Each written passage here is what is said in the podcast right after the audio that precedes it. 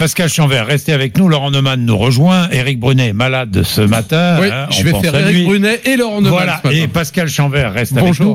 Est-ce que le gouvernement... Alors, question que certains se posent, la chaleur en été, oui. Là, c'est vrai que la canicule arrive très tôt, hein, au mois de juin, fin juin, c'est exceptionnel. Euh, mais est-ce que le gouvernement n'en fait pas un peu trop, Laurent Neumann? Oui, mais à l'inverse, s'il n'en faisait pas assez, on serait les premiers à polémiquer en disant mais où est passé le gouvernement? Et c'est tout l'exemple qu'on a retenu de 2003. Souvenez-vous, en 2003, le gouvernement avait fait toutes les erreurs possibles. D'abord, en amont, il n'y avait pas eu le travail de prévention nécessaire. Et puis, pendant la crise, pendant la canicule, pendant qu'il y avait des morts dans les établissements euh, hospitaliers, dans les EHPAD euh, ou à domicile chez les gens, le gouvernement était injoignable. Le président de la République, Jacques Chirac, était à l'étranger, le Premier ministre ne s'exprimait pas, le ministre de, de la Santé, souvenez-vous, Jean-François Mattei, intervenait avec un polo dans sa Oui, maison me de souviens. vacances, comme si au fond tout ça n'était pas grave. Et même après, une fois la crise terminée, Hmm. eh bien au fond, on avait tenté de minorer ce qui s'était passé. Aujourd'hui, on a les chiffres, c'est 19 000 morts, quasiment 20 000, hein, la canicule de 2003. Donc on a tiré des enseignements, des enseignements sur le plan sanitaire, mais sur le plan politique aussi. Et désormais, tout homme politique sait que euh, dans une séquence comme celle-là, il doit parler, il doit montrer qu'il est à la manœuvre. Agnès Buzyn parle matin, midi et soir, et c'est son rôle. Euh, Blanquer, ministre de l'Éducation, annule le brevet, et c'est son rôle. Ce matin, il y a un conseil des ministres, il y aura une communication euh, du gouvernement sur cette seule et unique question. Donc non, en revanche, que l'on peut dire, c'est que le gouvernement n'en fait pas assez. Il en fait suffisamment dans la situation immédiate pour gérer Oui. l'urgence, mais il n'en fait pas assez. Pardon, on vient de parler des Pascal EHPAD. Chanvert, euh, vous On êtes d'accord je suis d'accord avec Laurent on- Neumann. On verra dans quatre mois si le gouvernement en a fait trop. Aujourd'hui, je partage votre analyse. Il faut informer, il faut être vigilant. Les Français doivent savoir qu'on vit une période exceptionnelle.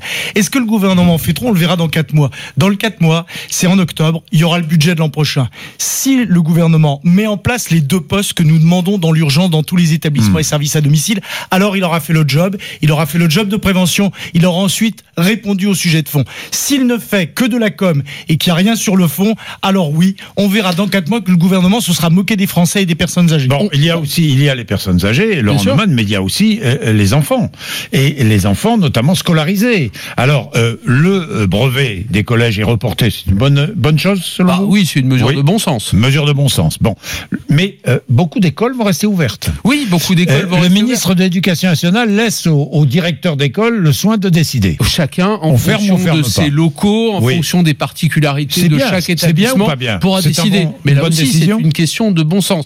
Mais une fois qu'on a dit tout ça, Oui. une fois qu'on s'est plaint, comme je le fais tous les matins depuis des années, qu'il manque deux ou trois cent mille personnes dans les EHPAD, qu'il manque des dizaines de milliers de postes dans les services hospitaliers, notamment d'urgence. Là aussi, c'est un vrai sujet. Et les 300 000 postes dans les EHPAD, je vous signale que c'est 300 000 aujourd'hui.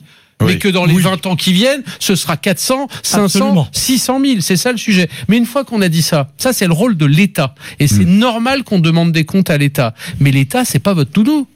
C'est à chacun d'entre nous aussi de s'occuper de ses proches, des gens fragiles, des gens les plus âgés de nos familles, du voisin qui est dans une situation de dépendance, etc. Ça, on n'a pas besoin de l'État. C'est la solidarité euh, nécessaire, euh, normale. C'est le lien social normal. Bon, Il faut aussi que les gens Nous allons prendre charge. Laurent qui est à Villeurbanne. Euh, Laurent, bonjour. Oui, bonjour Jean-Jacques. Euh, vous êtes, euh, vous travaillez dans un EHPAD?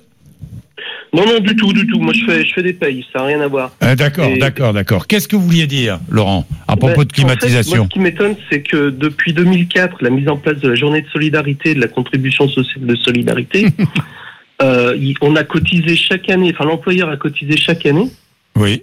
et au total, en fait, par EHPAD, si on raisonne sur 8000 EHPAD, on, on est à 3 750 000 euros de cotisation depuis 2004 par EHPAD. Et on est en train de parler d'une pièce refroidie seulement. Non, vous voulez dire par là, vous voulez dire par que nous tous, hein, les employeurs euh, et les salariés ont supporté 30 milliards d'euros de cotisation avec cette fameuse pour, journée pour les personnes âgées, mais on n'a pas pour autant installé des climatiseurs dans les EHPAD. hein. Enfin, Bah, Pascal Chanvert. euh, Tout, tout ça est très compliqué. Oui. Il faut faire Ah bon. rapidement. D'abord, il n'y a pas que les. EHPAD. Moi, je rappelle aussi Oui. qu'il y a toutes, toutes les personnes tout- qui vivent à domicile. Voilà, qui vivent à sont domicile, aidées ouais, qui sont à- aidés. À, à domicile. Oui, on est d'accord, on est Et d'accord. oui. Il faut jamais, il faut jamais l'oublier. Non, ce qu'il faut savoir, c'est que cette journée de solidarité, ça a été une, une, Oui. à des petits moyens de l'État pour trouver quelques moyens supplémentaires. Il faut savoir que cette journée de solidarité, elle a permis de pas de climatiser les établissements, c'est les résidents qui l'ont payé et les familles, hein, la Oui. climatisation. Mais elle a permis de euh, recruter quelques postes supplémentaires dans les services à domicile, dans les établissements, mais insuffisamment. Ça a été une toute petite partie du chemin. Et il faut savoir qu'une grande partie de cette de cet argent du lundi de Pentecôte, il a été détourné à d'autres fins. Il n'a pas été à l'aide aux personnes âgées. C'est aussi une des difficultés de l'État, c'est qu'il met en, il met en place une cotisation et ensuite il ne l'affecte pas là où, où c'était prévu. C'est ça qu'il faut faire, c'est mettre en place une vraie prestation autonomie qui aille vraiment au- au- à l'aide aux personnes âgées. Et je suis d'accord avec Laurent Neumann, d'un point de vue euh, solidarité familiale, il faut continuer à être solidaire dans nos familles, mais il y a aussi la solidarité nationale. Bien sûr. Et il faut un débat pour savoir comment payer des milliers de salariés en plus auprès des personnes âgées, comment on va le financer? Et ça, il y a aussi, ouais. Dans le débat public, il faut qu'on ait ce qui est- débat-là. Ce qui est Bien dingue, c'est que c'est l'un des rares sujets qu'on pouvait prévoir à l'avance. C'est juste de la démographie. Ça fait 20 ans qu'on en parle et c'est comme si on était au point zéro aujourd'hui. Bien, merci fait. messieurs.